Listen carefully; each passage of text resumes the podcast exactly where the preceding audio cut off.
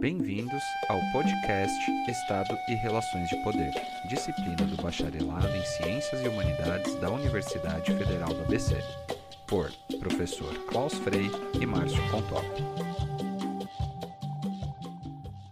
Olá pessoal, sejam muito bem-vindos ao nosso sétimo episódio do podcast Estado e Relações de Poder. Hoje nós vamos abordar o tópico democracia econômica e elitista temos é, como obra de referência o livro Capitalismo, Socialismo e Democracia, do Joseph Schumpeter. O uh, professor Klaus já está aqui a postos para fazermos então uma conversa sobre esse tópico. Tudo bem, professor? Tudo bem, Márcio. Boa noite. Boa noite aos alunos, alunas e alunos. Sejam todos bem-vindos para esse novo podcast. Legal, Klaus. Então, pessoal, como de alguma maneira o título do nosso tópico trata, né? Hoje falaremos então sobre diferentes concepções de democracia, eh, tendo como pano de fundo essa ideia da democracia elitista ou também visões de democracia relacionadas uh, a uma ideia de mercado, às ideias econômicas, né?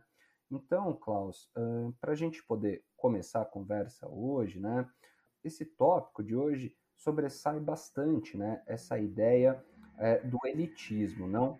Então, enquanto que a, a ideia de democracia, a princípio, sugere que o povo deve ter é, o poder, deve centralizar o poder, é, a, essa vertente do, da democracia elitista parece sugerir um pouco ao contrário, né? Então ela parece sugerir que quem deve conduzir os destinos da sociedade é uma pequena elite. É isso? Sim, Márcio. Entendo que eh, normalmente temos que ter em vista, né, o contexto, né, contexto histórico, né. Então, no final do século XIX, início do século XX, aí houve um movimento, né, uma tendência geral, né, no pensamento em diversos autores, né, teóricos, né, que ressaltam a centralidade das elites. Então é importante a gente pensar, refletir um pouco como evoluiu esse pensamento político, né? Um pensamento que foca na importância das elites para o desenvolvimento, para a democracia de forma geral. Isso está relacionado, por um lado, uh, também com esta tensão, esse conflito que existe dentro da própria democracia liberal, da teoria da democracia liberal, que, por um lado, alega a importância né, do governo do povo, né, democracia, né, então o exercício da dominação exercido pelo próprio povo, né, e, por outro lado, essa visão mais limitada né, de democracia, né, a forma de escolher, escolher basicamente os governantes. Né.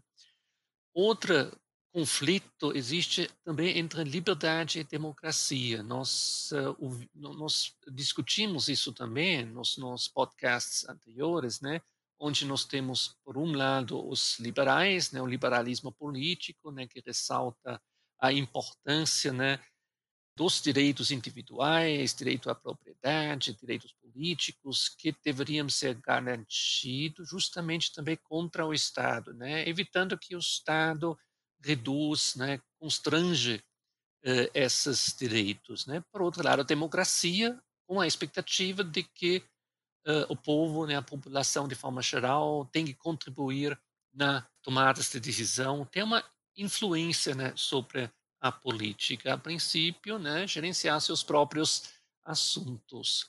No entanto, também existem certos uh, alinhamentos entre democracia e liberalismo, né?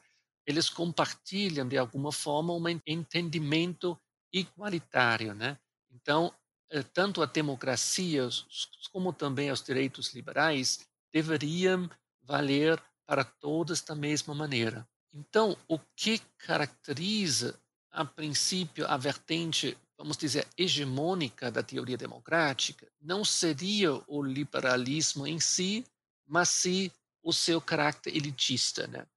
Isso é uma, um ponto é, fortemente colocado pelo Luiz Miguel. Gostaria, inclusive, chamar atenção para esse livro, Democracia e Representação, e justamente no primeiro capítulo ele vai discutir a democracia elitista. Então nós temos diversos autores, né? Nós vamos ver agora nesta podcast, a gente vai passar por vários autores que de alguma forma têm essa visão fundamental que é difícil de deixar o povo de fato assumir o poder, né? O povo governar, né? Isso a princípio seria uma ilusão no entanto, o que conta a princípio são as elites, né? A questão é muito mais o que caberia à população, ao povo, né? De que maneira, de fato, ela poderia, pelo menos, influenciar, participar também da escolha dos próprios elites, né? Lembrando, por exemplo, Tocqueville, né? Nós, nós também eh, falamos, né? de sua visão de alguma maneira elitista, né? Ele falava da aristocracia que ele valorizou tanto, né? Então, a igualdade, né, no entanto, como ele falou, levaria necessariamente à democracia. Né? Então, embora que ele tinha uma posição muito favorável a essa liberdade exercida pela aristocracia, ele reconhecia que não, não, não vai ser possível dessa forma, temos que uh, nos preparar para a democracia, para os tempos da igualdade. O que então seria a essência deste elitismo, né? Vou citar de novo aqui o Luiz Miguel, que colocou da seguinte maneira: a crença de que a igualdade social é impossível, de que sempre haverá um grupo naturalmente mais capacitado, detentor dos cargos de poder. Ou seja, um elemento fundamental é essa ideia de uma hierarquia natural entre os setores, entre as pessoas. Tem alguns mais capacitados, outros menos capacitados. E deveríamos deixar né, o governo da sociedade, das, né, aqueles mais capacitados, ou seja, as elites. Né? Então, a desigualdade ela se torna um fato natural e não é resultado, dentro dessa leitura, de uma estrutura social da sociedade, né? Dos padrões de dominação que existem na sociedade, né? Como, por exemplo, né, eh, vimos na, na sessão anterior sobre Marx, para quem a estrutura social, né, e as contradições do próprio capitalismo, né, são responsáveis para as desigualdades geradas na sociedade capitalista. Um outro elemento importante que caracteriza esse elitismo é um tipo um sentimento de superioridade, né? Algum, eu acho que também do, do próprio texto do, do Miguel ele cita o, o D.H. Lawrence, né, que é um romancista, né, que colocou da seguinte maneira: a vida é mais vivida em mim do que no mexicano que conduz minha carroça. É muito forte isso, né? De alguma forma a gente percebe ele se sente algo melhor, algo né, superior em relação ao pobre mexicano que está conduzindo a sua carroça, né? Então isso é uma questão que de alguma forma parece muito presente né, nessa visão mais superior, né? De algumas pode ser em relação uh, às pessoas mais capacitadas, uh, às pessoas com mais recursos, com mais riqueza, né? Que de alguma forma sentem essa superioridade. E isso se traduz depois também numa política de exclusão aqueles menos capacitados ou com menos recursos. Então, é esse justamente esse contexto no início do século XX, eu acredito também no final do século XIX, o ódio contra a plebe ignara, né? Esses ignorantes que de alguma forma não têm acesso a, eles não falam que não têm acesso, eles simplesmente não têm capacidade, não têm qualificação adequada uh, para se envolver justamente na própria política, né? Ah, é um sentimento de distância né, que existe entre essas pessoas mais privilegiadas e aquelas ah, inferiores que não têm, como que, ele fala, como se pertencessem a outra espécie. Né? Esse é um pouco este ponto inicial que mostra os princípios fundamentais, as ideias né, que orientam esse elitismo que ganhou bastante força no, no final do século XIX e início do século XX. Certo, Klaus. Então, acho que esse, né, você conseguiu agora nos dar, digamos, um panorama, né, inicial sobre uh, um pouco aquilo que constitui, né, essa, essa escola de pensamento, né, que é uh, o pensamento elitista, né, a gente consegue ver alguma dessas características é, mais fundamentais, né, dessa maneira de enxergar tanto a sociedade como a própria democracia, não? É, mas dando um pouco mais de ênfase a isso, né, Klaus, uh, vamos falar um pouco sobre os principais autores, os principais intelectuais que de alguma maneira guinaram, conduziram uh, o início uh, desse, desse conjunto de pensamento, como você colocou, né, Klaus? Essa é uma escola de pensamento né, que se forma entre o final do século XIX né, e, e começo do século XX. Uh, você pode nos falar um pouco sobre alguns dos autores uh, mais centrais dessa escola de pensamento? Legal, Márcio. Uh, e só lembrando também nesse contexto, né, no Brasil uh, teve também essa mesmo essa mesma tendência, né? Lembrando só essa ideia do branqueamento do brasileiro, né? Acho que é Oliveira Viana, né, que, que teve esta essa posição, né? Então é uma dessas dessas tendências que não é só, né? muitas vezes a gente observa isso, né? Isso acontece em diferentes contextos sociais, né? Eventualmente em diferentes uh, continentes, em diferentes, mas tem uma tendência geral uh, nesse período, nesse sentido, né? Então falamos então de alguns autores importantes nesse contexto, né? O primeiro talvez seja o Friedrich Nietzsche. Ele nasceu em 1844 e faleceu uh, em 1900, né? Ele teve uma clara visão elitista do mundo de forma geral, né? Muito aversa às ideias democráticas, né? Então ele criticou o racionalismo, colocando no lugar do racionalismo a vontade como o fundamento que guia as ações humanas, ou seja, a vontade né, de mudar, a vontade de transformar como algo fundamental no processo de desenvolvimento. Então, a vida é vontade de poder para ele, tornar-se mais como objetivo.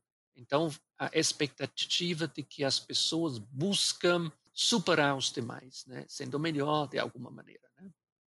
Então, ter de acordo com ele, alguns homens com maior vontade de poder e justamente seriam esses que deveriam governar. Né? Para ele, democracia é uma aberração, né? citando ele aqui, democracia significa que a maioria fraca e covarde vai impor sua vontadezinha mediocre sobre os grandes homens, cuja poderosa vontade deveria triunfar. É, é, é, louco, né? Então, de alguma forma, ele faz essa distinção. Não, essas, lembra um pouco também do Tocqueville, né? Só que o Tocqueville tem uma visão certamente diferente, também valoriza de alguma forma os, os grandes. Ele falava também dos homens grandes, né? Da aristocracia e tudo mais, né? Só que ele, o Nietzsche, coloca, não, esses são os caras, né? Que deveriam conduzir os destinos da sociedade, porque elas são superiores de fato, né? Então, para ele, democracia seria um contrassenso, né? Novamente citando o, o Nietzsche, os fortes de vontade de poder jamais se submeteriam à maioria medrosa. Então, ele nem, não apenas coloca que a democracia uh, é ingênua, essa ideia, mas também que nunca os mais fortes iam ceder o poder aos, uh, aos menos fortes, aos frágeis, né, nas dentro da sociedade. Né? E aí ele teve uma visão muito crítica também em relação às abordagens mais normativas de democracia, né? Então, os fortes não poderiam deixar-se levar, como ele fala, por regras morais de bondade ou altruísmo. Eles deveriam estar além do bem e do mal. Então, esse além do bem e do mal, é justamente um livro muito, uh, acredito, junto com, como falava Zarathustra, o, o mais importante livro do Friedrich Nietzsche. Né? Foi publicado em 1886. Então, o, não faz sentido do ser bondoso como os mais pobres, por exemplo, como os mais frágeis na sociedade. Lembra também um pouco do Maquiavel, né? Tem que ser mais duro e se impondo, né? Então, os mais uh, capacitados, que são os atores fundamentais e deveriam ser os atores fundamentais nas sociedades. Então, o que se percebe aqui, e isso foi muito criticado no Nietzsche, uma certa proximidade com o nazismo fascista na Alemanha, né? inspirando uma doutrina nazista, ou a doutrina nazista do chamado Lebensraum, em alemão, que quer dizer mais ou menos como espaço vital. E essa ideia do espaço vital é relacionada ao expansionismo alemão, né? Esta busca de, de estender as fronteiras, sobretudo para o leste europeu, né? criando assim espaço vital para o povo alemão. Então, de algum modo, né, as ideias de Nietzsche casaram muito bem com essa visão.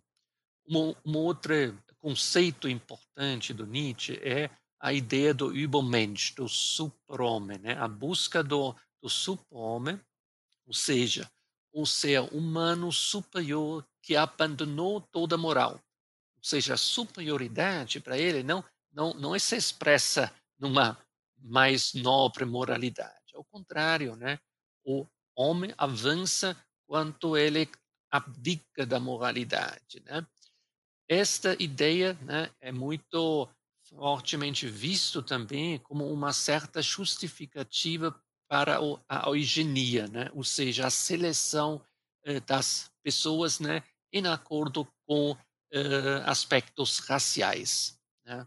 Então, ele certamente tem uma visão profundamente antidemocrática, exaltava e naturalizava as desigualdades e via como perniciosa a participação popular na política. Ou seja, a desigualdade é algo natural em todas as sociedades, em toda a história, sempre havia desigualdade e isso natural e tem que ser assim mesmo. Então, por favor, não deixem os pobres, os menos capacitados se meter na política, não vai dar certo isso. Bem, tem outro autor importante né, ligado ao elitismo, que é o José Ortega y Gasset. É um espanhol que viveu entre 1883 e 1955, escreveu um livro bastante famoso, A Rebelião das Massas.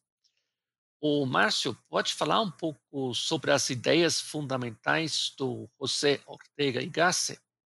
Ser? Claro, Klaus, podemos falar sim. Me parece que, inclusive, né, algumas eh, das ideias mais fundamentais desse autor encontram paralelos também com ah, algumas das ideias do Nietzsche, como você estava colocando. Né? Então, para o Ortega y Gasset, né, ele, ele tem algo que a gente poderia colocar dessa maneira, uma visão um tanto é, aristocrática né, da sociedade. Né? Então, existe para ele uma espécie de oposição entre a massa, o, o todo da sociedade, e aqueles que seriam os seletos. Né? Então, justamente como a gente estava colocando, uh, uma espécie também de elite. Né? Para ele, os, esses seletos né, seriam aqueles que exigem mais de si, aqueles que uh, buscam mais, querem se diferenciar de alguma maneira, né? Então, como eu estava colocando, acho que inclusive encontra paralelos um pouco com a obra do Nietzsche, não? Então, para esse autor, essas características, né, essas características que fazem com que algumas pessoas se diferenciem, elas são justamente é, individuais, né? São características que são inatas, né? Então, as pessoas nascem com essas características, né? É, portanto, isso não tem muito a ver, pelo menos do ponto de vista desse autor, com o arranjo social, com a situação econômica que os indivíduos se encontram ou nascem, né? Essas características de diferenciação são naturalmente pertencentes aos indivíduos, né? Então, para o Ortega y Gasset, é, esse é o título né, da obra dele que a gente está falando aqui, A Rebelião das Massas, né? Para ele, essa rebelião resulta, na realidade, do fato de que as massas, é, elas, citando ele aqui, elas não conhecem mais o seu lugar, né? Então, veja como a gente está, de alguma maneira, se referindo aqui sempre, né? É, existe um fundo realmente bastante elitista, né? É, e com algo de, de superioridade nessa, nesse conjunto né, de pensamento, né? Então, para ele, as coisas é assim, né? Cada, cada um deve uh, saber o seu lugar dentro da sociedade, né? Aqueles que são os seletos, né? E aqueles que são a, a massa, que são mais bestificados, são né, mais inóbeis, algo nesse sentido, né? Então, uh, de alguma maneira, para ele existe realmente essa, essa diferenciação, esses grupos dentro da sociedade, né? Então, para ele, o problema, né, essa rebelião das massas, como ele está colocando, né, é que elas, de alguma maneira, elas se rebelam contra isso. Né? É, então, citando-o aqui, ele diz: o destino da massa é ser comandada, mas hoje ela se revolta contra o seu destino. Então, vejam que, para ele, realmente, as massas, o lugar das massas não é o poder, não é a política, né? Então, de alguma maneira, é uma ideia bastante antidemocrática, né? Como a gente vem vendo o acompanhamento do desenvolvimento da teoria democrática aqui, né? Então, para ele, a massa deve ser sempre comandada, né? Não é o lugar dela, não é um lugar de poder, né? E nesse sentido, ele vai é, fazer, desenvolver uma ideia, né? Uma, uma espécie de advertência, podemos colocar assim, hum, sobre os riscos do que ele chama de hiperdemocracia. Né? O que, que seria isso? Para ele é quando esses inferiores, obviamente as massas, não? Esses inferiores eles desbancam os superiores, que seriam então uh, os seletos. Então, nesse sentido, as massas é, rebeladas elas é, elas desejam eliminar o, os privilégios, né? os privilégios desses seletos, dessa elite, é, que comandam, que têm o poder. Né? E, se, e se essas massas rebeladas, de alguma maneira, elas ameaçam esses privilégios dessa elite, elas precisam necessariamente ser contidas. É mais ou menos isso, Klaus. É interessante, né, uh, Márcio, né? Então temos aqui uma visão, né, preponderante, né, uh, que reforça as desigualdades, né? E naturaliza isso, né? Como que fosse algo natural, né?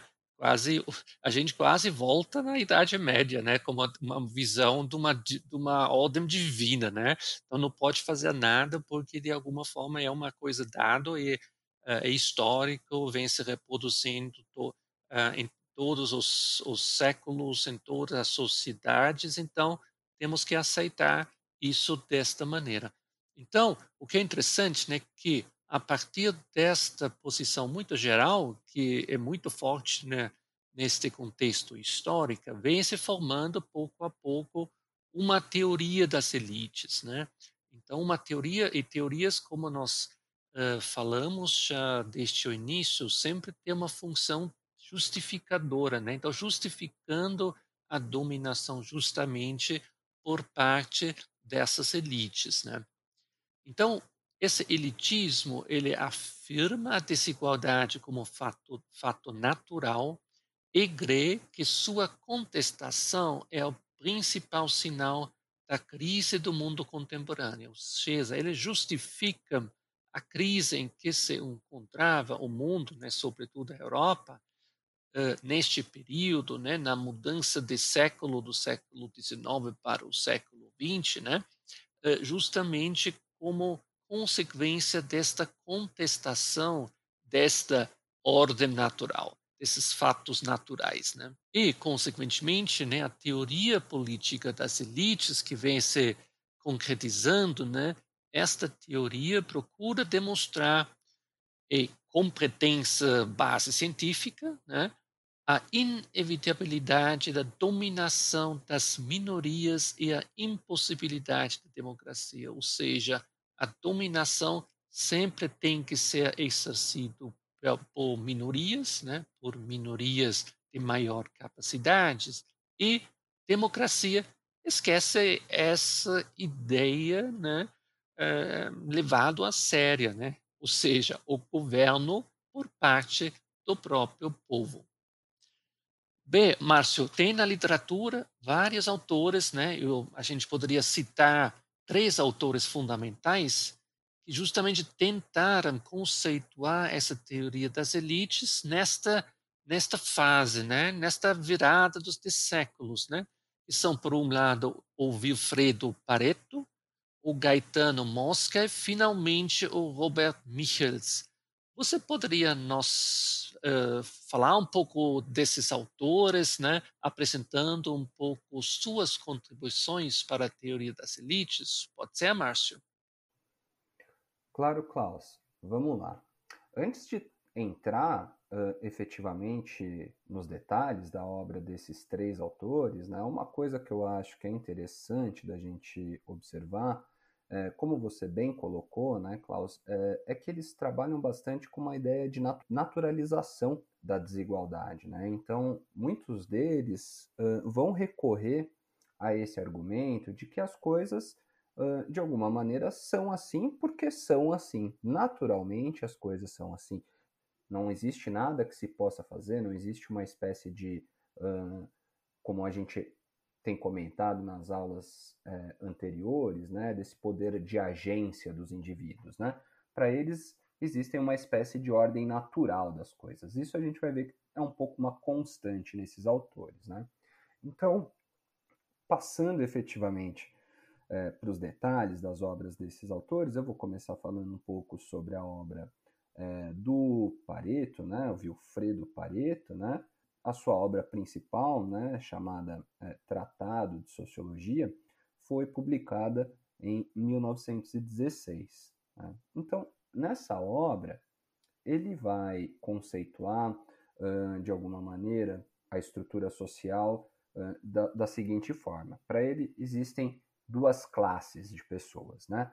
Então, uma primeira classe né, seria aquelas que agrupam pessoas é, de características mais conciliadoras é, e astutas, portanto, né, habilidosas, né? E uma segunda classe, é, que seriam pessoas mais intransigentes e que recorrem à violência, né? Teriam esse comportamento mais violento, né? Então, é interessante aqui, né? A gente já viu também uh, um pouco em outros autores, né? Essa tentativa é, de conceitualizar a sociedade é, em classe, a gente viu isso no Marx, porém, numa abordagem bem diferente, né, com características diferentes, a gente lá estava tratando de outra coisa, né, sem recorrer, por exemplo, a essas características individuais, né, como o Pareto faz. Né.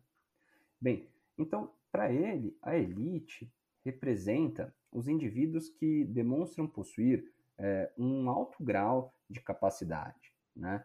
Então, assim como a gente está vendo nos autores anteriores aqui, que a gente está abordando nesse episódio, né? Sempre essa ideia recorrente, né, de que a elite, né, seriam aquelas pessoas que, de alguma maneira, se sobressaem dentro da sociedade, né, que maximizam, de alguma maneira, suas características e a sua capacidade.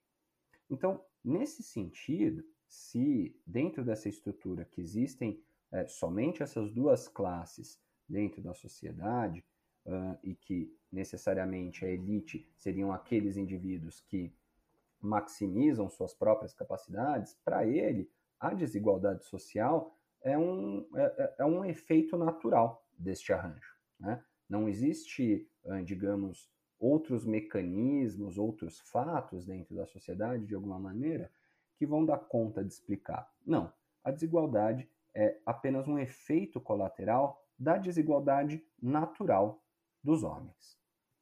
Bem, a existência de um grupo minoritário que monopoliza o governo, vai dizer o Pareto, é uma constante nas sociedades modernas. Então, para ele, a formação de elites é, é, algo que é universal. Todas as sociedades modernas uh, possuem esse tipo de arranjo. Um pequeno grupo que vai monopolizar o poder de governar. Para ele, os únicos agentes políticos é, que são relevantes na arena de poder é a elite, por um lado, e a contra-elite, ou seja, aqueles que irão disputar o poder é, a qual a elite mantém. Né? Então, nesse espaço intermediário entre elite e a contra-elite, você tem a massa. Também, né, como a gente viu, ele concorda talvez com os outros autores, que tem uma massa um tanto quanto inóbil e bestificada, que é, ela é incapaz, de alguma maneira, de intervir nesse processo. Né? Então, é uma massa um tanto quanto sem relevância é, dentro uh, da transformação da sociedade, na história da sociedade. Né? Quem interessa mesmo é a elite e a contra-elite. É interessante também que o Pareto é, também faz uma espécie de é, apologia à violência, no sentido de que é, ele vai dizer que é necessário, nesse processo de conflito entre elite e contra-elite, é, às vezes recorrer à violência. É, e é interessante a justificativa que ele usa, é que, bem, recorre-se à violência porque, naturalmente, as coisas são assim. Sempre se utilizou da violência, né? essa é a história da sociedade ela é violenta por natureza. Então tem um pouco também uh, essa recorrência, como eu falei, uh, desse, desse argumento de naturalidade das coisas. O segundo autor que a gente vai tratar aqui é o Gaetano Mosca. Nasceu em 1858, faleceu em 1941. É, sua obra principal chama-se The Ruling Class, né? ou seja, a classe dominante ou a classe uh, que de alguma maneira tem o poder. Né? Então, em, do inglês, the ruling class. Né? Então, para o Mosca, também ele vai trabalhar com essa ideia de uma espécie de inevitabilidade de uma classe é, dirigente. Né? Então, também uma ideia de que um grupo ou um, um setor, um, uma parcela da sociedade, ela vai dirigir o poder, vai dar, vai dirigir o governo, né? Então, trabalha com essa ideia de uma inevitabilidade né, da existência de uma classe dirigente. Para ele, uma pequena minoria ela tem essa capacidade de organização, mas a maioria não. Né? Então, por isso essa inevitabilidade, certo? Então, para ele, o, o, membro da maioria que, que se insurgir estará sempre isolado contra a classe dirigente, que age em bloco. Estou aqui o citando. Né? Então é interessante também essa ideia. Né? Para ele, né, o indivíduo que de alguma maneira se insurge contra esse arranjo né, vai encontrar problemas, né? porque ele age de maneira individualizada, solitária. Né? Já a classe dirigente sempre age em bloco, sempre age de maneira conjunta. Então, essa classe dirigente, né, é, ela se legitima é, baseado justamente na sua qualidade superior. Né? Então, são pessoas melhores, são pessoas distintas, são seletos, né? talvez para utilizar um pouco uh, o termo que a gente estava trabalhando agora é, anteriormente. Né? Então, é disso que se deriva a legitimação dessa classe. Né? Nesse sentido, o exercício do poder ele é, é justificado em nome dos princípios morais universais, digamos assim. Né? Então, as castas superiores, esses grupos sociais, né, que de alguma maneira se destacam, seriam os grandes proprietários, os grandes capitalistas, é, os, os guerreiros dentro da sociedade, certo? Então, para ele, o resultado do conflito é, constante entre as antigas é, fontes de poder que querem se manter é, e, e as novas que desejam emergir. Então, existe né, também essa ideia de um conflito dado né, entre aqueles que detinham o poder e aqueles que querem deter o poder. Então, existe um, um conflito dado entre esses, esses grupos. De forma geral, poderíamos dizer que é, o Mosca ele condena né, qualquer forma de governo que vai emergir do povo. Né? Ele diz que isso é basicamente uma impossibilidade. Né? Então, como a gente está vendo, realmente existe um apelo muito forte é, a essa ideia do elitismo, de como ele coloca de uma classe dirigente que é inevitável dentro da organização social. Né? Por fim, Klaus, vou falar rapidamente sobre o Robert Mitchells, que nasceu em 1876, faleceu em 1937, né? E a gente trata aqui da sua obra mais fundamental, que chama-se Sociologia dos Partidos Políticos, que é um estudo é, sobre a social-democracia alemã, inclusive que foi tema, né, um pouco dos nossos últimos debates, né, em sala de aula, né. Então, para ele, para Michels, é, toda organização é, caminha para uma espécie de burocratização, né. Então, também uma espécie de, de inevitabilidade nesse sentido. Então, é, o fato de haver uma organização política na sociedade vai levar necessariamente é, à burocratização da mesma. Né? Nesse sentido, para ele, qualquer movimento espontâneo acaba por criar é, hierarquias dentro da sociedade, estabelece regras, estabelecem-se disciplinas. Né? Então, essas organizações, esses movimentos sociais, é, a própria organização em partidos, vai levar a esse processo de burocratização que justamente acaba por se traduzir é, nessa criação de hierarquias, de regras, né? Então, é, esse é um pouco do pensamento do Mitchell. Para ele, existe uma, é, uma distinção clara entre militantes, para os quais a organização é apenas um meio para atingir um certo fim, e para os funcionários, né, para os quais a organização é, é uma espécie de fim em si mesmo, né, é a sua função dentro é, da organização social. Né? Então, existe um pouco essa distinção que ele coloca entre esses é, dois tipos de atores sociais, entre militantes e funcionários. Né? Ele também vai trabalhar um conceito né, que é a lei de ferro da oligarquia. Não, para ele, toda organização gera uma minoria dirigente com interesses divergentes dos de sua base. Portanto, somente a minoria pode governar. Nesse caso, né, também citando aqui, né. É, então, é, é interessante, né, essa ideia da lei de ferro da oligarquia, né. Então, uma espécie de um movimento no qual uma dentro de, um, de uma organização geral de interesses, né, somente uma pequena minoria vai ter a capacidade suficiente de organizar né? e, portanto, de governar. Esse é um pouco o panorama, Klaus, que eu trago aí desses três autores, né? E como, de alguma maneira, estava falando isso um pouco mais ao início, são autores que é, buscaram justificar o elitismo, né? Sempre como algo natural, né? Como um fato dado, né? No entanto, foi o Weber, né? O Max Weber, Klaus, quem, quem recorre é, de maneira mais, mais forte é, a esse pensamento para desenvolver uma, uma primeira teoria elitista da democracia.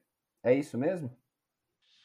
Uh, sim, Márcio, né? É bastante interessante, né? Se todos os autores que você mencionou, né, eles têm umas muitas fortes semelhanças né, na sua visão, visão de, de ver né, a necessidade de uma uma elite, né, conduzir, seja partidos políticos, como no Michels, né, seja uh, dominar, exercer o poder dentro da sociedade de forma geral, né.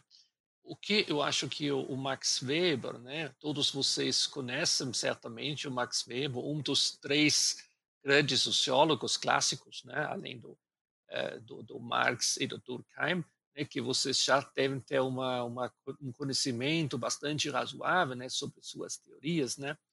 Uh, mas ele vai mais adiante porque ele não fala simplesmente que a democracia, portanto, não é possível, né? Mas a gente tem que repensar a democracia, né? Então, por isso, ele vai pensar a democracia a partir de uma perspectiva elitista, né? A partir da ideia que tem que ser a elite que eh, como ator principal, agente da transformação dentro da democracia. Então, vocês rapidamente, Max Weber nasceu em 1864, morreu em 1920. Eh, algumas obras fundamentais que você certamente já ouviram, Economia e Sociedade, talvez seja a obra mais, eh, mais importante do, do Weber, a política como vocação, a ética protestante e o espírito do capitalismo são algumas dessas obras fundamentais nosso autor. Qual, qual o interesse dele, né? Porque ele vai vai se debruçando, né, sobre a política e sobre a democracia, né? Primeiramente, ele está interessado na, em entender as relações entre dominadores e dominados. Então, ele não olha só nos dominadores, não só na elite, mas ele foca na relação entre dominadores e dominados ele foca também na questão da concorrência, né, da concorrência que existe por cargos políticos, né, dentro do, da esfera política, dentro do sistema político, uh, e foca na atuação justamente das elites políticas ou de líderes individualmente e sua importância para viabilizar a própria democracia. Então, não é uma teoria pura de elite, porque ele foca e aborda as relações entre a elite e a massa. E isso num contexto de concorrência por seguidores, ou seja, os elites, os, os indivíduos, os líderes, eles estão preocupados em juntar seguidores, né? Que seguem suas ideias, suas suas, uh, seus conceitos, né, suas propostas, suas políticas, etc. Né? Isso é o aspecto fundamental da política, né, que faz, de alguma forma, a dinâmica da política, ou seja, uh, políticos, líderes que buscam seguidores. E isso é o a essencial uh, da política.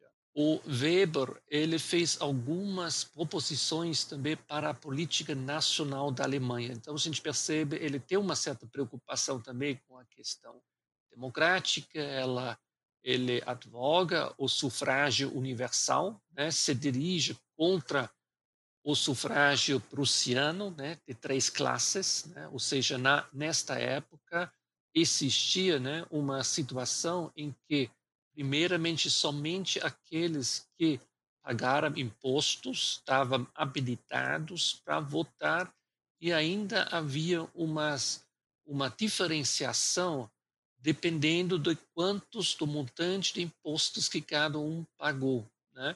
Então, considerando essas diferenças que implicaram no peso dos diferentes votos, né, das diferentes pessoas. Então, os mais ricos o voto dos mais ricos contava mais do que o voto dos que pagaram menos impostos. Aqueles que nem pagaram impostos também não tiveram o direito do voto, né, o sufrágio. Então não foi um sufrágio universal e o Max Weber se empenhou em favor desse sufrágio universal como objetivo fundamental de assegurar a unidade nacional. Então, o Weber ele estava sempre preocupado, né, com a soberania nacional, né, especificamente da Alemanha, né, que deveria se uh, garantir a sua sobrevivência, que não era tão evidente, né, justamente em função também das diferentes guerras que ocorreram naquela época. Então, uma das preocupações dele também foi o fortalecimento do parlamento nas suas funções de controle, né? inclusive do controle do orçamento governamental.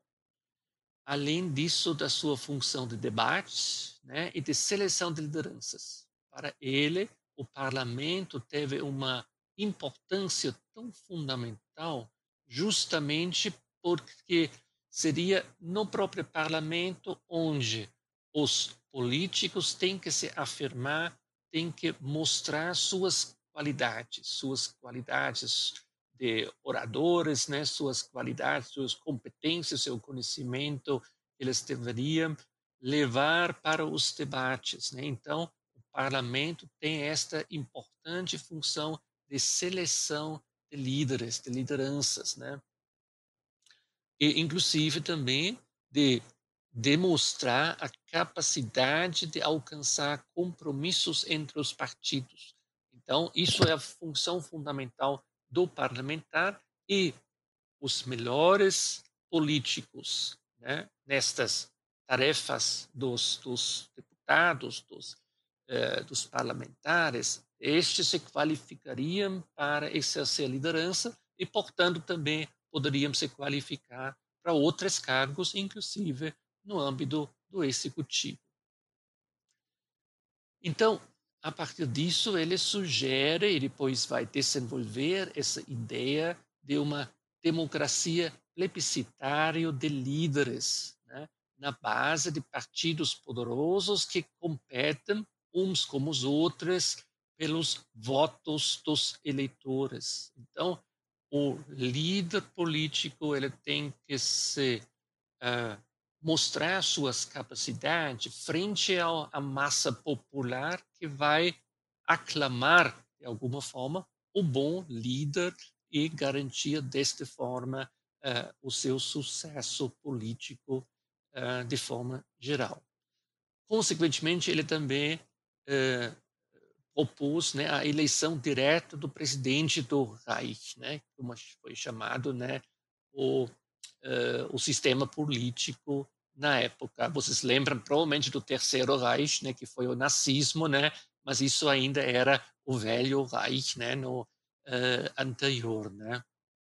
Bem, uh, um outro aspecto importante quando a gente fala de Weber e democracia é de relacionar sua teoria com a teoria da dominação legítima. Ou seja, ele teve uma, uma reflexão bastante interessante, bastante reproduzido, inclusive, né, é, sobre a demo, é, dominação legítima, ou seja, dominação pode ser ilegítimo ou legítimo. Existem três formas, de acordo com Weber, de, da dominação legítima. Primeiramente, a dominação legal, apoiado na legislação na lei, na Constituição, etc. Então, a dominação, quando você está uh, tem atribuído certas competências, né, que te dão essa essa legitimidade para o exercício da dominação. Depois existe a dominação tradicional, é um pouco aquele argumento, porque sempre era assim, ou seja, uh, essa questão da naturalização de certas hierarquias, você exerce a dominação, porque sempre era assim, é a tradição da sociedade, na cultura que te dá, que te proporciona a legitimidade para agir, a legitimidade para exercer a dominação. E a terceira forma de dominação legítima seria a dominação carismática, e essa ganha muita importância na sua teoria da democracia elitista ou teoria plebiscitária. Ou seja, a ideia de uma democracia de líderes, né, que justamente que seria uma forma de dominação legítima e que deriva da vontade dos dominados, ou seja, do, do, do, do do apoio recebido pelos dominados, e isso passa necessariamente né, pelo carisma do líder, do político, ou seja, aquele líder com carisma que consegue uh, atrair a população à massa com suas ideias, com sua oratória, né? Ele de alguma forma vai se justificar, vai se legitimar justamente em função uh, do seu próprio carisma. Né? Então ele fala que o líder ele reina devido ao apego e da confiança de seus seguidores na sua pessoa como tal. Né? Não necessariamente no que ele fala, né? não necessariamente isso pode contribuir certamente para essa confiança, né? mas não necessariamente pelos atos, pelos resultados da eh, da política, das políticas públicas, né? se vão ter uh, melhorado as condições de vida. Não, é em função da própria pessoa, né, do, do apelo, né, que, que é, a essa pessoa, do carisma dessa pessoa. Então, por isso, os dominados, por isso ele sempre fala da relação entre dominadores e dominados. Então, ele fala: os dominados obedecem a um senhor em virtude do seu carisma, ou seja, das qualidades excepcionais que lhe conferem especial poder de mando. Né? Então, ele tem esse poder de mandar nos outros justamente porque ele tem esse carisma para poder fazer isso, né? Então, as pessoas aceitam, inclusive, o exercício do poder, da dominação, justamente em função do apego que eles têm pelo senhor, pelo uh, governante. Né? Qual então o pensamento central, o pensamento político do Weber? Bem, inicialmente ele aprecia, ele valoriza os princípios da competição, da luta política e da seleção, seleção de líderes. Né? Isso é um aspecto muito importante para ele. Os políticos encontram-se numa luta política, né? é um, uma luta caracterizada pela concorrência, pela competição. No entanto, resultado disso seria a seleção dos melhores líderes, né? dos melhores políticos que se afirmaram, mostraram suas competências, suas qualidades no exercício justamente da política que se dá inicialmente, pelo menos, no âmbito do parlamento. Então, ele é um adepto da democracia de massa. Ele coloca, eh, estamos vivendo numa sociedade de massa, portanto, temos que ter uma democracia, mas é uma outra tipo de democracia, né? Uh, que de algum modo permite, né, diante inclusive das limitações dos indivíduos, né, uh, ter uma democracia bem sucedido, né, baseado na atuação dos melhores líderes uh, da nação, né, do, da sociedade.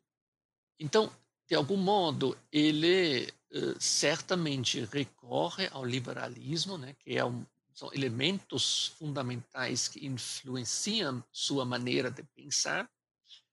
Uh, ele enfoca na atuação de uma elite econômica e personalidades socialmente independentes que, segundo ele, seriam melhor preparados para falar em nome de toda a nação isso justamente em oposição à ação cega do princípio majoritário. Então, ele tem ressalvas contra o princípio da simples uh, princípio da maioria, justamente em função de uma tendência à irracionalidade, à, à centralidade das emoções muito mal refletidas, né? Portanto, a importância que ele coloca, né, na atuação da elite econômica e política que seria superior e, de fato, poderia falar no interesse da própria nação. Então, ele defende, isso é muito importante, ele, a princípio, tem uma visão muito nacionalista. Sua preocupação é de como o Estado alemão pode sobreviver também diante de ameaças permanentes à sua própria sobrevivência. Né?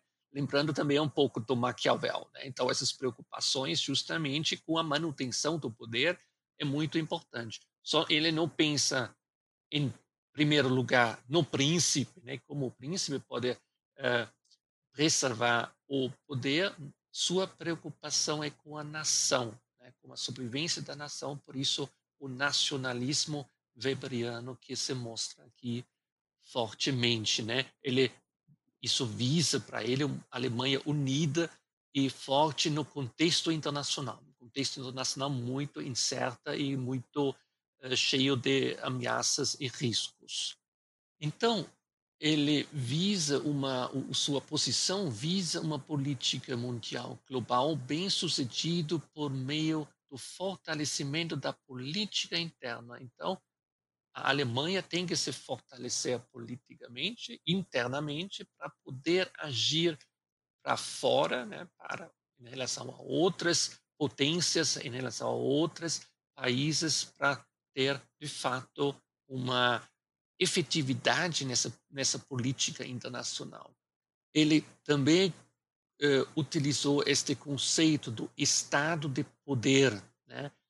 Uh, o estado de poder tem que garantir, né, a constituição política, né, que, que representa esse estado de poder, tem que é, proporcionar de que justamente os melhores lideranças políticas é, podem se impor e, portanto, né, tornando a Alemanha mais forte, né? Como lembra um, um, um político mais recente, né?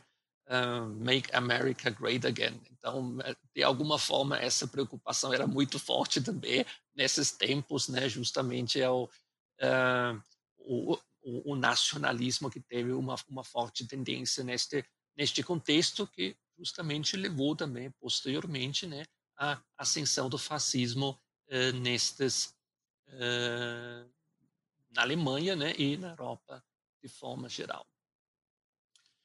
Bem, então, essa última parte importante sobre Weber, ele identificou em certos déficits estru estruturais da política na Alemanha eh, razões, motivos, né, justamente para pensar essa democracia plebiscitária, para defender essa democracia plebiscitária. Então, como ele viu a Alemanha naquela época?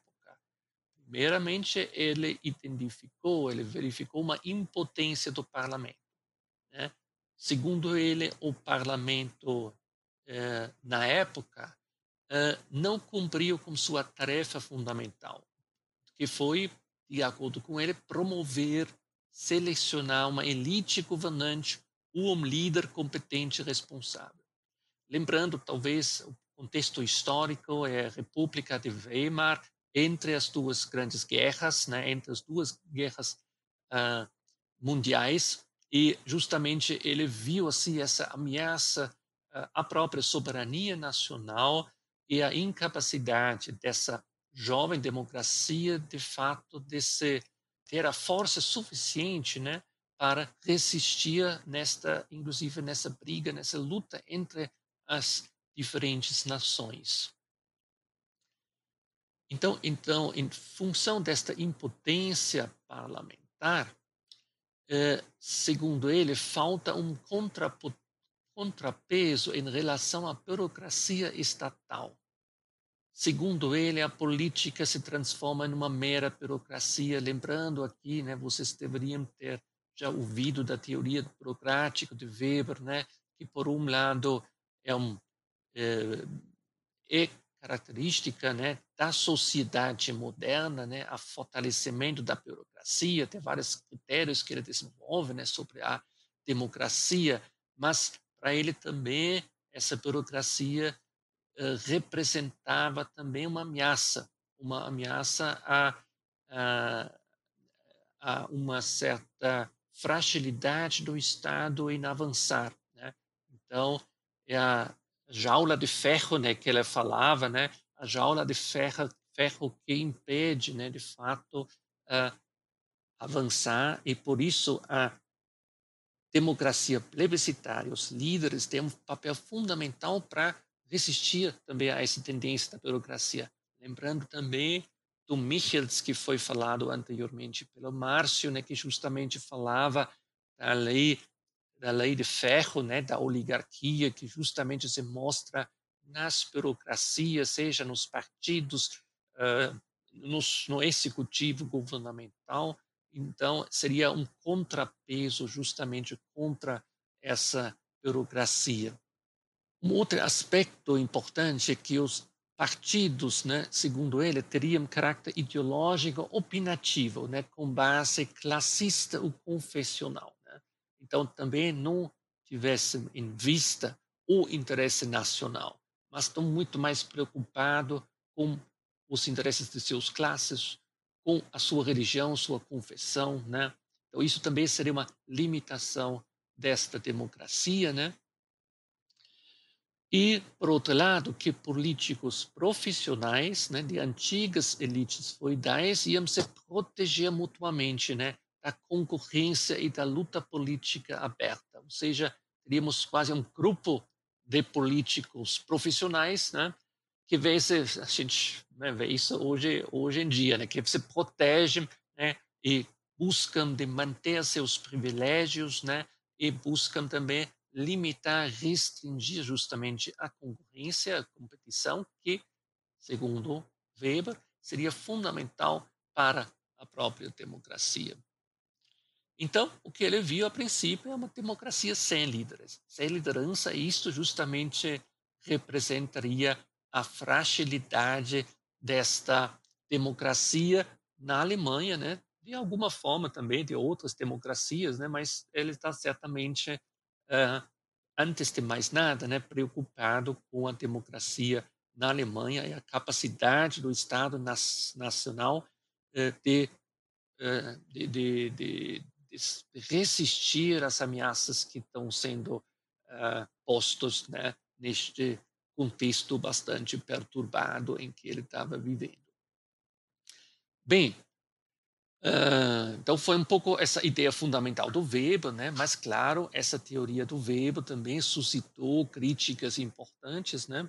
Até em função dessa ênfase que ele está dando fortemente na questão dos líderes, né? Na sua teoria que a princípio, né, tem um, um elemento certamente antidemocrático, né? No ideia, a ideia de que quem a princípio deveria governar são os mais qualificados né? São os mais hábeis, os mais aqueles com maior capacidade de, de, de fala, né? Então não deveria ser a princípio assim. Né? Então podemos talvez dizer, alguns vão colocando dessa maneira, né, que o, o Weber já abriu de alguma maneira o caminho para o fascismo, né? Eh, uma tendência que talvez se torne ainda mais evidente depois no caso do Carl Schmitt. Né? Carl Schmitt é um outro alemão, um outro jurista, né? que, no entanto, ao contrário do Weber, que ainda eh, ressaltou a importância do parlamento, inclusive colocou como fundamental o fortalecimento do parlamento, né? até como um mecanismo para fortalecer o Estado Nacional, o Carl Schmitt já teve uma visão muito anti-parlamento. Né? Então, ele criticou eh, justamente também essa visão do Weber, eh, que focava eh, e imaginava a, a centralidade do poder legislativo. É isso, Márcio. Qual é a crítica, então, que foi dirigida para o Weber? Perfeito, Klaus. É, como você colocou, né, existem aí talvez na literatura, eh, na historiografia, né, alguns que uh, afirmam que talvez alguns pontos da, da teoria weberiana, né, talvez tenham aberto caminhos é, para os regimes mais autoritários, não? Porém, é, também existem outras críticas aí que são tecidas, né, a, a essa proposta é, que o Weber é, vai colocar dentro da, da, teoria elitista, né, o qual eu gostaria de comentar. Né? Um primeiro ponto que é interessante da gente pensar é que o Weber é, sempre foi um teórico bastante conhecido por é, análises de fundo é, bastante realistas né, da sociedade. No entanto, quando ele vai é, falar um pouco sobre essa, essa proposta da, da democracia é, plebiscitária e democrática, ele, ele apresenta expectativas, digamos assim, futuras, né? Então ele está fazendo conjecturas sobre uh, aquilo que ainda vai vir a ser, né? O que de alguma maneira não encontra muita ressonância com a tradição das suas análises, que são de fundo mais objetivo, mais realista, né? Claro que uma ressalva é, a se fazer aqui é que talvez, né, o Weber não tenha tido contato né, é, com as, as, chamadas democracia de massa, né, com essas experiências assim a pleno vapor, né, em pleno desenvolvimento. Não? Então essa é uma primeira crítica que é colocada é, a essa proposta weberiana. Né? Uma segunda crítica, Klaus, que é colocada também pela literatura, é, é que o modelo que ele está propondo talvez seja um tanto quanto simplista, né? tendo em vista a complexidade né, da sociedade mais pluralista, ou seja, que congrega né, diversos atores, diversas, diversas posições, não? É, e também, nessa mesma linha, né, uh, pode-se dizer que o Weber uh, ele subestima um, um tanto uh, a capacidade que os líderes carismáticos, subestima a capacidade desses líderes carismáticos de se tornarem talvez autônomos e autocráticos, né? Então, nesse sentido, a gente poderia dizer que ele desconsidera o papel do demos, né, do, do povo como ator político, não? Então, uma terceira crítica, Klaus colocada, é que é, ele tem uma visão tanto quanto harmonística, né, da função seletiva atribuída é, a essa forte concorrência, né? Uh, e essa é uma visão tanto quanto estranha, né? Algo um pouco esquisito, uma ideia de que uh, talvez é, haja essa harmonia esperada, por um lado, é, sendo que é, há essa forte concorrência, né? Talvez desconsidere aqui também, né, que talvez sejam selecionados para o governo, sejam selecionados não os mais é, competentes, como ele espera, né, mas sim aqueles que talvez tenham um melhor desempenho é, com o público, com a fala, com a mídia, né? Então, uh, isso também é algo um pouco inconsistente, um pouco esquisito de se pensar, não? Bem, uma, uma quarta, última crítica que eu gostaria é, de colocar, né, é, é, o seguinte, né, é que o, o Weber, ele talvez tenha negligenciado também um pouco né, a necessidade é, dos limites a, a, esse, a esse soberano, ao governo. Né? Então, talvez tenha negligenciado um pouco a questão das, das relações de contenção a esse poder. Né? É, talvez esse último ponto, né, essa, essa ausência de, de, de contenções, de limites ao governo, talvez esse seja o ponto é, que mais seja talvez acusado, compreendido como aquele que abriu espaço né, para a ascensão é, de, de líderes autoritários, como é né, o caso uh, do Hitler na Alemanha. Né? Também podemos aqui, talvez, Klaus, concluir que é, certamente é, essas ideias é, influenciaram, como você havia colocado anteriormente, né, é, as ideias do Carl Schmitt. Né?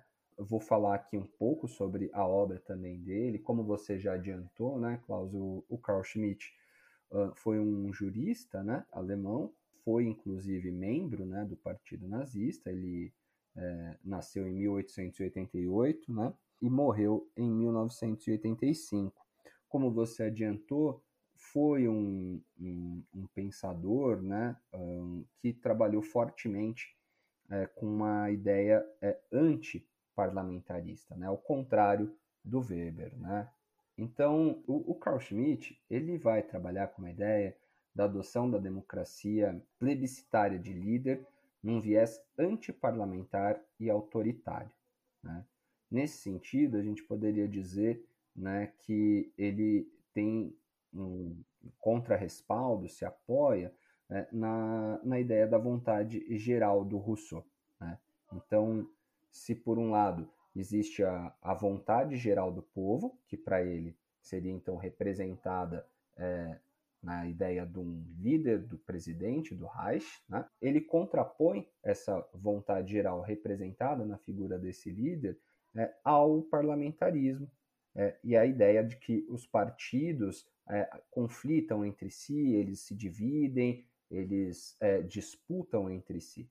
Né? Então, nesse sentido, para ele, ele apoia, como a gente falou, se apoia bastante nesse viés antiparlamentar. Né?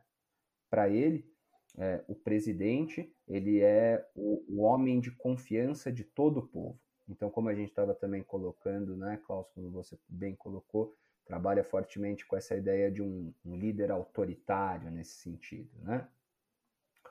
Para ele, né, o objetivo dessa democracia plebiscitária de líder, é, o objetivo disso seria justamente preservar a unidade do povo como um todo. E, com isso, como consequência disso, a, a democracia contra o pluralismo de grupos sociais é, e grupos econômicos poderosos dentro da sociedade. Né?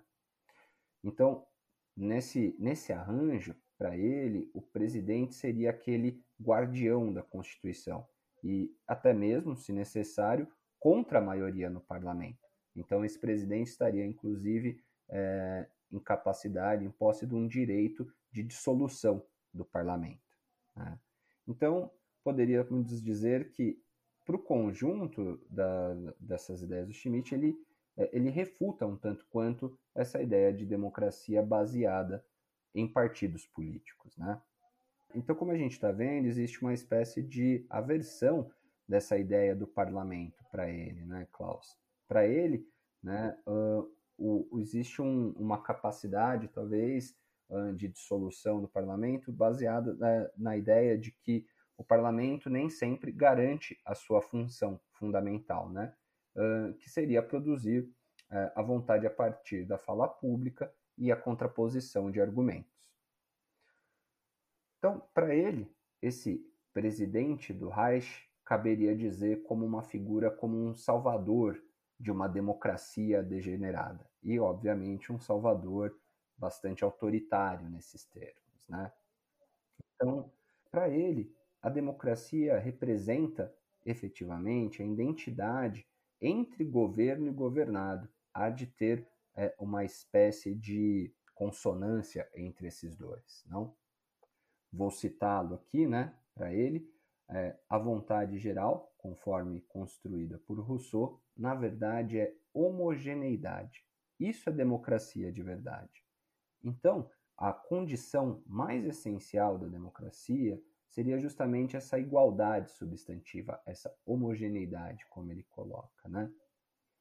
Por fim, para ele, nem haveria necessidade hum, de eleições secretas, talvez, vou citá-lo aqui, né, através da aclamação da mera existência natural e não contestada à vontade do povo, pode ser expressada democraticamente da mesma maneira ou ainda de forma melhor. Né? Seguindo ainda né, aqui numa espécie de, de citação, Klaus vai colocar, né, a ditadura não é o contrário decisivo da democracia.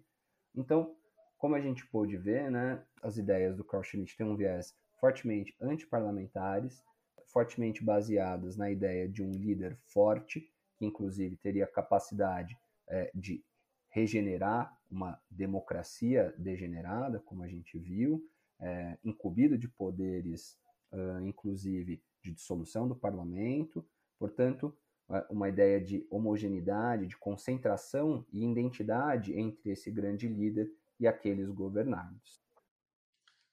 O Márcio só queria dar uma dar um comentário a respeito disso, né? Interessante, né? Que primeiramente os dois autores, o Max Weber e o, o Carl Schmitt, né? Eles tiveram também uma, um papel ativo na política, né? Então, eh, como você falou, o Schmitt foi membro do, do partido nazista, né?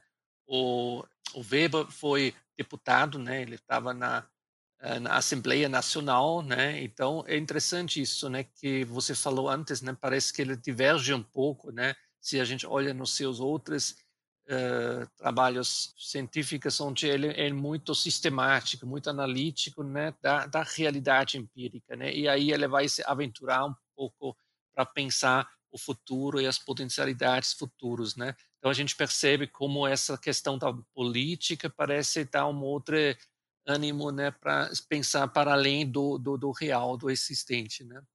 É interessante que, por exemplo, o, o, o Schmidt, né, ele ele tem recebido uma atenção mais recente também por parte da esquerda, mais especificamente nos trabalhos da Chantal Mouffe, né, sobre a democracia agonística, onde ela coloca justamente, ela valoriza fortemente a ideia do Schmidt que a política é, uh, é a, a é, é característica da política é antagonismo, né? que existem uh, diferentes visões que estão em disputa, né? E, e de fato existe uma necessidade de uma de uma de um, de um, embate muito forte, né, para que esses antagonismos venham à tona, né? Então acho que é uma uma reflexão interessante. A gente percebe que ela recebeu muitas críticas por recorrer ao Carl Schmitt, né, que foi um dos uh, que, que, de alguma forma justificou de algum modo a ascensão do nazismo, né? Mas ao mesmo tempo ela traz elementos da teoria do, do Carl Schmitt para justificar uma abordagem mais da esquerda, né? De como você poderia enfrentar uh, este contexto bastante desfavorável, né, da democracia liberal para para os mais excluídos da sociedade. Uma outra discussão, mas mostra um pouco a importância desses autores ainda para o tempo atual. Legal, Klaus, bem bacana esse, essa informação né, extra que você trouxe, né, esse, essa aproximação talvez com a, a Chantal Mouffe, né, como você falou, é uma, uma autora é, relativamente é, famosa, talvez nos círculos de esquerda e tal, né, então é bastante interessante. Klaus, uma coisa aqui, né, que talvez agora entrando efetivamente mais no nosso autor de referência, né, até agora a gente tratou, né, vários autores que estão relacionando democracia e elitismo, né. No entanto, é, é somente com, né, com a obra do, do Schumpeter que é, a gente vai começar a fazer algumas associações entre democracia e mercado, democracia e, e, economia, né? Então, é a partir desse autor que essa, essa relação vai ganhar mais centralidade. É isso? Pois é, Márcio. Então, o João Peter, né, ele era economista e cientista político, né, da Áustria, austríaco, né? Eu diria mais economista do que cientista político, né? Então, na sua própria teoria econômica da democracia, né, que ele desenvolve, nesta obra fundamental que você já mencionou no início, né, Capitalismo, Socialismo e Democracia, já mostra um pouco essa influência que sua sua base como economista tem também sobre sua maneira de como ele pensa a própria democracia, né? Uh, bem, como ele concebe então sua teoria econômica? Alguns falam também de teoria realista da democracia. Eu vou citar aqui o Schumpeter, né, quando ele fala, né, a democracia é um método político. Isto é, um certo tipo de arranjo institucional para chegar a uma decisão política. Ou seja, é um método, basicamente. Né? Isso é, é um aspecto importante. E por isso mesmo, incapaz de ser um fim em si mesmo, sem relação com as decisões que produzirá em determinadas condições históricas. O que ele coloca aqui, né?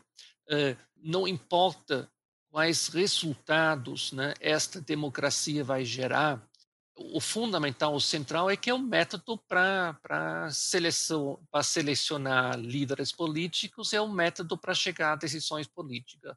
Isso é democracia, né? Não é um fim em si mesmo, né? Então, não é um fim de, de, de ter uma participação de, do povo né, nas, nas decisões políticas. É simplesmente uma entre diferentes possibilidades de chegarmos a decisões políticas. Então, portanto, não deve ser relacionado a democracia com valores básicos, como, por exemplo, liberdade, igualdade, né, como nós discutimos também nas uh, sessões anteriores, né, ou com objetivos como, por exemplo, emancipação política, né, de que a grande massa da população né, se torna, de fato, cidadãos né, interessados, envolvidos na política. Isso não interessa para ele. Para ele, é interesse que é um método político para chegar a decisões políticas. Vou citá-lo de novo, quando ele fala o método democrático é um sistema institucional para a tomada de decisões políticas, no qual o indivíduo adquire o poder de decidir mediante uma luta competitiva pelos votos do eleitor. Ou seja, a democracia é luta competitiva pelo, pelos votos do eleitor. Então, como aí, como no mercado, o empresário vai lutar numa, numa relação de competitividade pela grana do consumidor, da mesma forma, né? O político, né, dentro de uma luta com outros políticos, vai também buscar basicamente o voto do eleitor. Isto é a essência da política, isso é a essência do método democrático. Então, prestem bem atenção, é uma certa inversão da lógica democrática da qual nós normalmente partimos na, na questão democrática. Né? Não é, neste caso, o povo que escolhe seus representantes, né? que a gente normalmente imagina, né? a gente está escolhendo nossos representantes, né?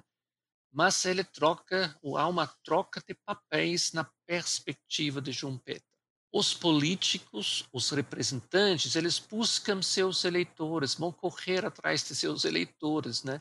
atraindo-os com suas ofertas políticas, com seus programas, programas partidários, né? programa de governo, né? eles querem convencer os uh, eleitores né? deles optarem por esses projetos, por essas propostas. Né? Justamente para que sejam admitidos a exercer sozinhos o poder por tempo limitado.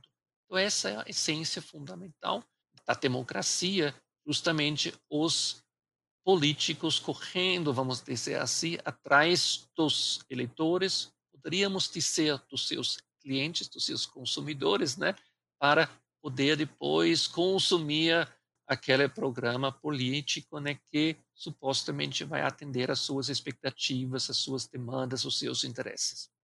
Então, citando mais uma vez o Schumpeter, ele fala: o princípio da democracia, então, significa apenas que as rédeas do governo devem ser entregues àqueles que contam com maior apoio do que outros indivíduos ou grupos concorrentes. Ou seja, princípio da democracia é acumular votos.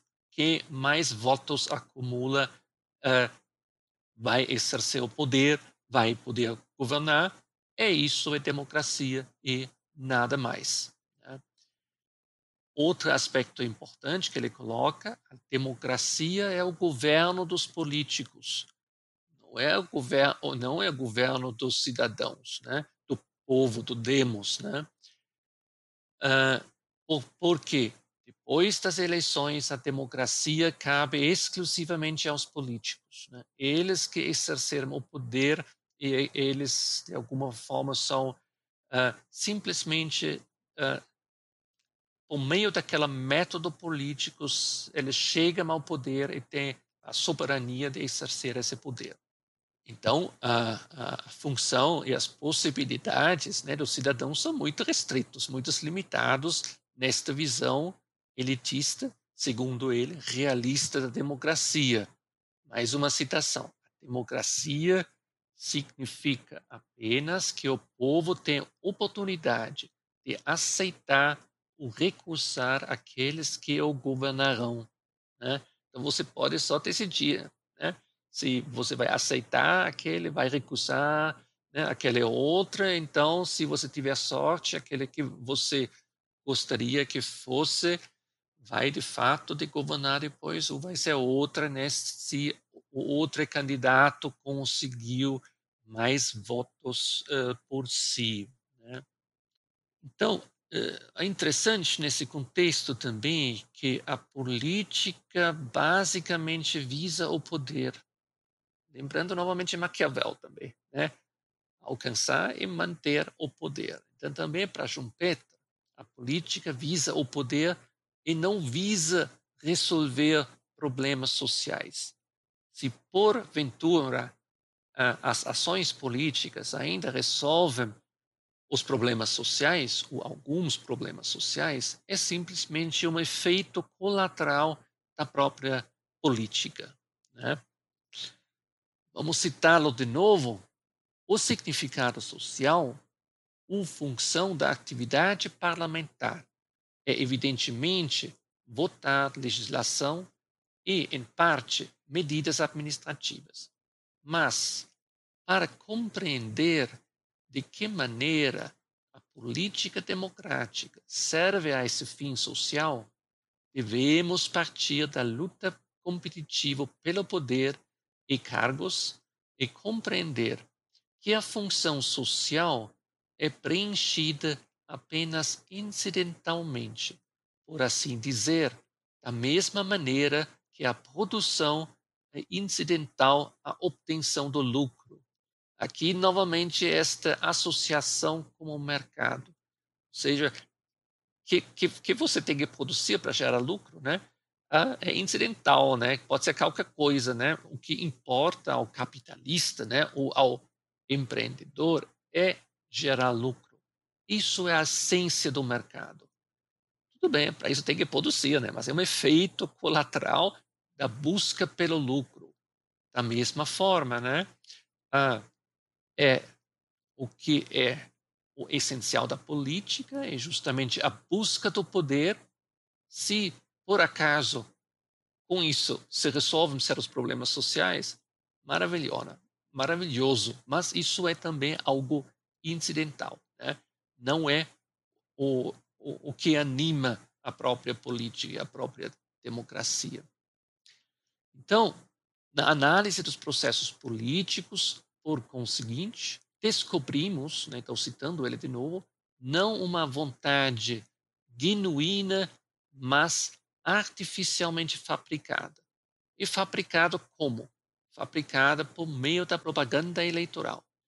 Então, como o marketing no âmbito dos mercados, da economia, temos no âmbito da política a propaganda eleitoral, que é o instrumento, o mecanismo fundamental que permite aos políticos né, de buscar apoio na população para seus programas, para suas propostas, propostas partidárias, propostas individuais de candidatos a cargos, etc. Né? Então, acho que é isso um pouco a essência, vamos dizer assim, do pensamento de Joseph Schumpeter, de sua teoria realista ou econômica da democracia. É isso, Márcio? Pois é, Klaus, acho que você deu aí um excelente panorama aí, né, do conjunto do pensamento do Schumpeter, né?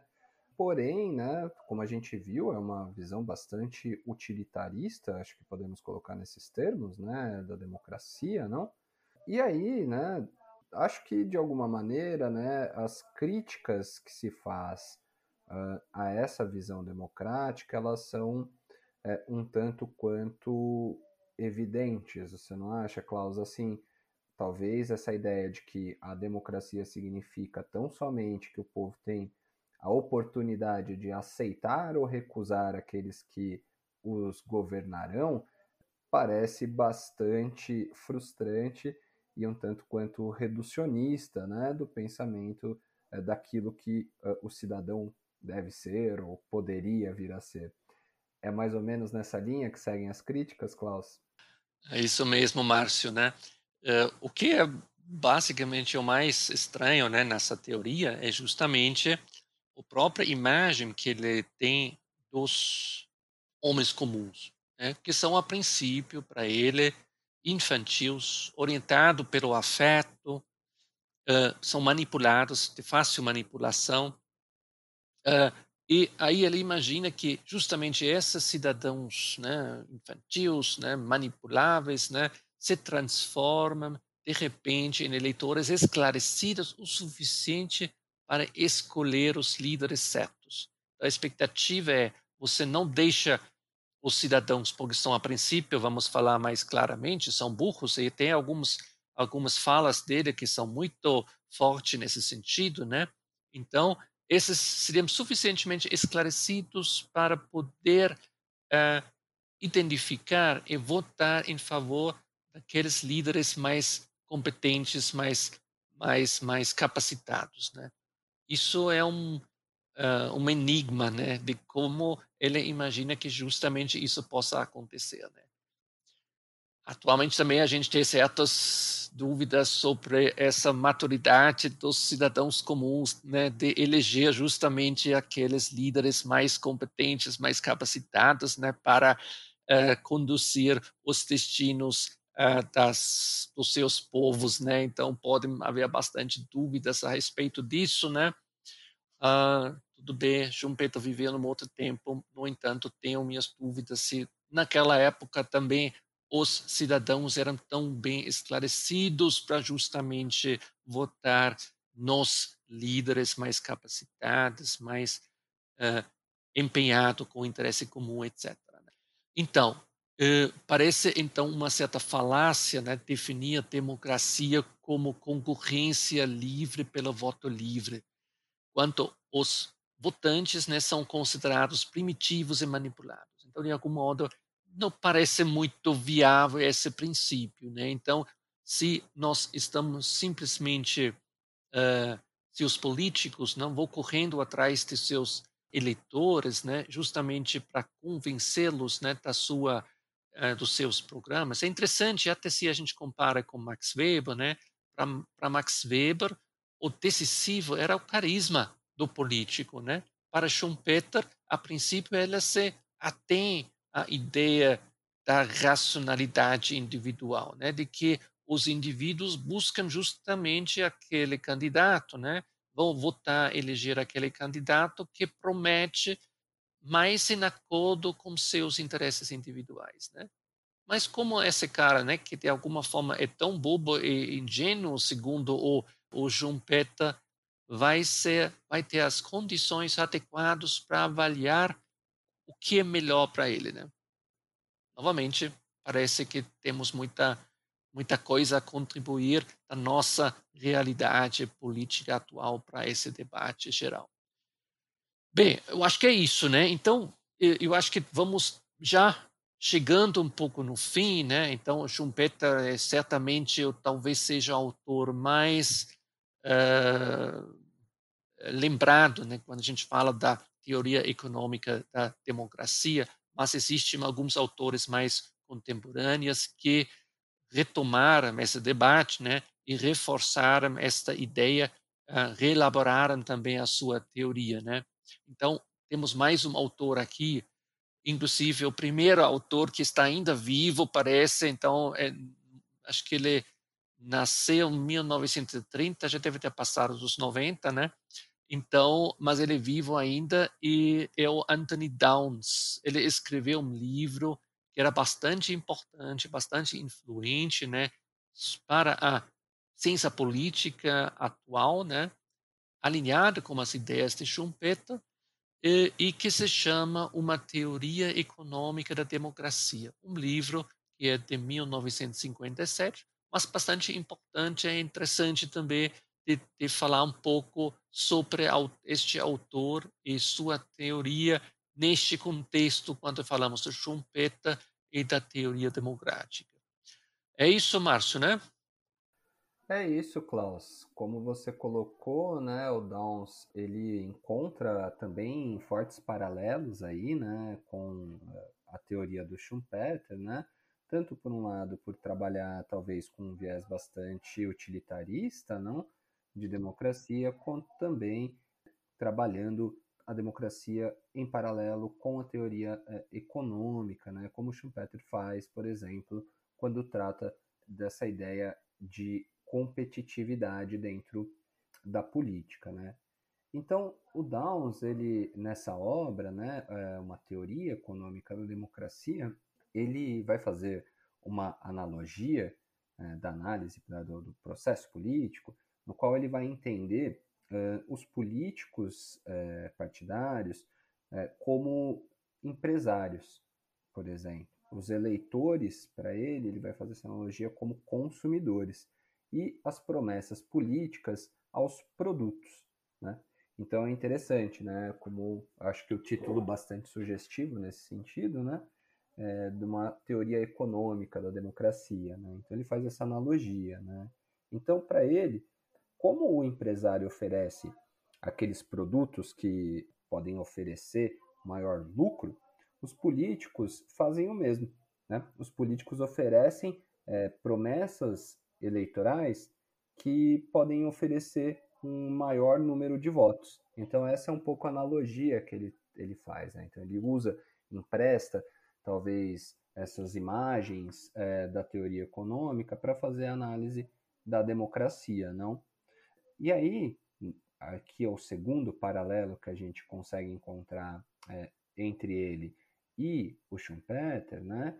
É um pouco dessa motivação utilitarista, né? Que ele coloca no seu modelo, né? Então, diz ele que cada um desses atores, de alguma maneira, né, vai trabalhar com a lógica utilitarista, ou seja, vai tentar né, maximizar vantagens. Né? Então, se por um lado nós temos né, os partidos políticos e os próprios políticos profissionais, eles sempre vão tentar maximizar a quantidade de votos. Né? E os eleitores, e também aqueles que de alguma maneira participam, militantes, partidários, também vão trabalhar com uma lógica de maximizar os seus benefícios.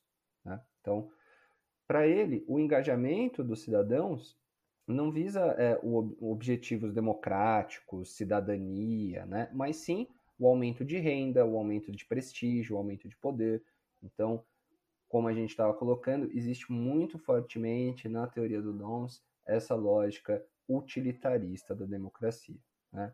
Então, para ele, cada indivíduo ele age de maneira racional e, ao mesmo tempo, de maneira egoísta. Né? Uh, acho que essa é até mesmo uma, uma, talvez uma ótima definição do que é uh, utilitarismo, né? E aqui ele recorre, né, a Adam Smith, por exemplo, né? Vou fazer uma citação aqui, né? Não é da benevolência do açougueiro, do cervejeiro e do padeiro que esperamos o nosso jantar, mas da consideração que ele tem pelos próprios interesses. Apelamos não à humanidade, mas ao amor próprio e nunca falamos de nossas necessidades, mas das vantagens que eles podem obter. Né? Então, bastante interessante né, essa citação para a gente justamente poder pensar um pouco essa, essa lógica do utilitarismo dentro da política. Né? Então, ainda seguindo né, no desenvolvimento da, do pensamento do, do Dons, né, para ele, a democracia é, pode ser entendida como uma técnica de dominação baseada na racionalidade né, uh, do tipo input-output, ou seja, né, uma entrada e uma saída, né, uh, com, com um mínimo de regras uh, de jogo democráticas. Né? Então, para ele, né, democracia como uma técnica de dominação, né, seguindo algumas regras mínimas do jogo. Né? seriam então essas regras, né? Eleições periódicas, alteração da duração do mandato só possível se proposta em conjunto com a oposição, uma segunda regra, aceitação do resultado das eleições pelo perdedor, essa é uma regra que eu diria no mínimo conteste nos dias de hoje, não? É, o sufrágio universal e igual e também a liberdade ilimitada de ação por parte do partido governante, desde que nos limites da Constituição. Então, só seria necessário é, salvaguardar a liberdade política e a possibilidade da oposição conquistar o poder no futuro. Então, seria esses, essas regras mínimas do jogo, esse mínimo possível, para poder, digamos assim, termos né, um desenvolvimento democrático, né? pelo menos do ponto de vista do Dawes. Né? E aí, né, assim como a gente fez com esses outros autores que a gente estava analisando, né, colocam-se de alguma maneira também críticas a esse modelo, né? Da mesma maneira, talvez como o Schumpeter, aqui também nos parece que há um pouco de, é, de simplificação do modelo, né? Uma primeira crítica que se faz é o fato de que o Dawes parte de uma ideia de que, de que o sistema político é, ele está baseado apenas num sistema bipartidário, né, somente com dois partidos. Né? Obviamente, nas sociedades de massa, nas grandes democracias de massa, na sociedade complexa, isso né, cai um pouco por terra, né? A gente trabalha hoje com um sem fim, né? A gente está aqui no Brasil, no caso brasileiro, inclusive agora tentando uh, criar novas regras, alguns ajustes, né? Para que a gente consiga até mesmo reduzir um pouco a quantidade, mas, né? mas nas sociedades complexas proliferam partidos, o que coloca um pouco é, em risco ou em jogo né, para contestação uh, o modelo do Dons. Né? Ele também está né, tá partindo, como a gente falou, dessa tese do eleitor racional. Né? Porém, a gente poderia pensar que para o eleitor médio, né, além dessa ideia do benefício próprio, existem outros fatores né, que incidem é, diretamente na decisão política. Não é somente maximização das vantagens que incidem é, na hora do voto, na hora de eu decidir qual é o governante. Outras coisas vão incidir, como, por exemplo, o poder da tradição, é, um determinado ambiente social no qual eu estou inserido, informações que estejam faltando, ou seja, não estou informado o suficiente para tomar a melhor decisão, existe manipulação, é, isso é inclusive bastante evidente quando a gente pensa é, na mídia de massa, né? Então existem outros fatores é, que incidem na hora da decisão do governo é, que talvez também coloquem aí em questão essa tese do eleitor racional, né? Uma outra crítica que se coloca né, é, é o fato de que ele ignora, quando está tecendo esse conjunto é, de pensamento, justamente o contexto histórico. Né? Então, ele ignora um pouco a situação histórica, as estruturas socioeconômicas, conflitos, conflitos entre países, conflitos globais, é, a influência de outros atores externos a políticas, como, por exemplo, tribunais constitucionais, isso eu acho que muito evidente no caso agora brasileiro, não só na hora da escolha do voto, mas é um tema extremamente candente quando a gente trata de políticas públicas, a judicialização, né, para que a gente possa levar a cabo algumas decisões políticas, não?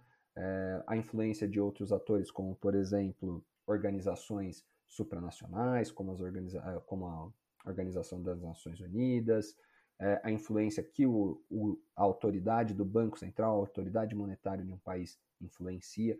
Então, assim, é, quando ele coloca uh, esse modelo da, racional, utilitarista, parece que ele ignora um pouco esses outros fatores, né? E, como a gente disse ali no início, parece talvez simplificar demais o modelo, né?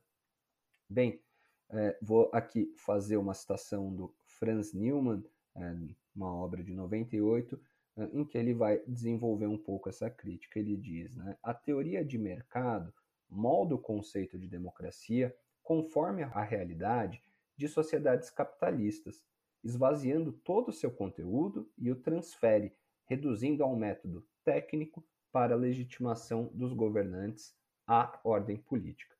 Né. Então, é um pouco né, o que a gente está um pouco tratando aqui, né? Essa crítica a esse modelo, né? Então, quando se, se faz essa analogia entre a democracia e o mercado, uh, às vezes a gente acaba por esvaziar um pouco o conteúdo político efetivamente que deveria ali ser tratado, né?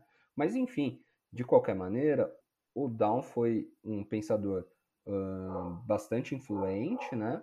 É, foi um autor que influenciou é, o movimento chamado Public Choice, né, a escolha pública, que foi um paradigma é, predominante na ciência política, bastante influente, principalmente na escola de pensamento da ciência política norte-americana. Acho que é isso, Klaus. Esse é um contexto geral aí do Down. Muito bem, Márcio.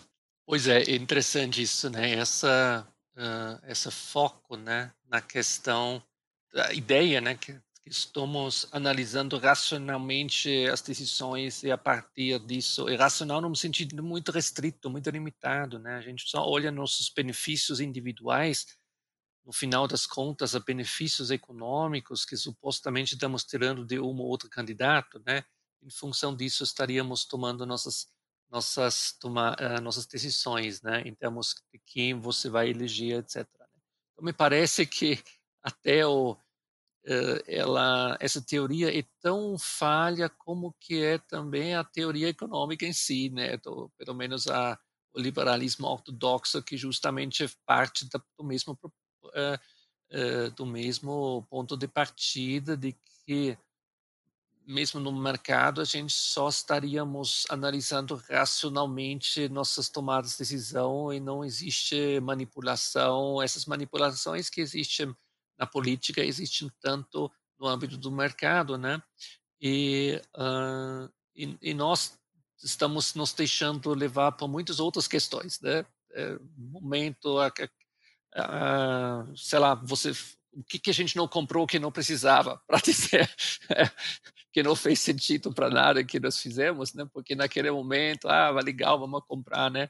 Então, as coisas funcionam muito de forma muito diferente, né? Então, as emoções são fundamentais também na própria na própria economia e, claro, também na política. Né? Então, isso é evidente. Então, a condição humana é bem mais complexa, né, do que muitas dessas teorias, né? O que não significa que certamente em certos contextos eles nos permitem de entender certas decisões que estão sendo tomadas, porque certamente os interesses são importantes na política. Elas sempre estão em uh, em jogo, mas é dificilmente a gente poderia explicar eh, a nossa dilema política atualmente se todos estivessem tomando decisões políticas em acordo com seus interesses, né?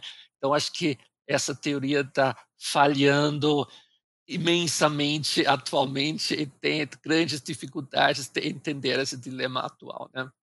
Mas são teorias importantes, né? Que, como você falou, né? Uh, o, o Downs é um dos autores fundamentais fundamentando essa escola, né, da public choice, da escolha pública, né, que de alguma forma é justamente é, que, é, extremamente forte na ciência política, sobretudo ciência política americana, né. Então, se, os pressupostos, né, são em geral, né, é o, o maximizador do interesse individual, né. Por isso, muitas vezes não não dando certo, né, os resultados dessas pesquisas, né. Mas é outra discussão. Este foi mais um episódio do podcast Estado e Relações de Poder, por professor Klaus Freire e Márcio Contó. Novos episódios todas as segundas-feiras. Até lá!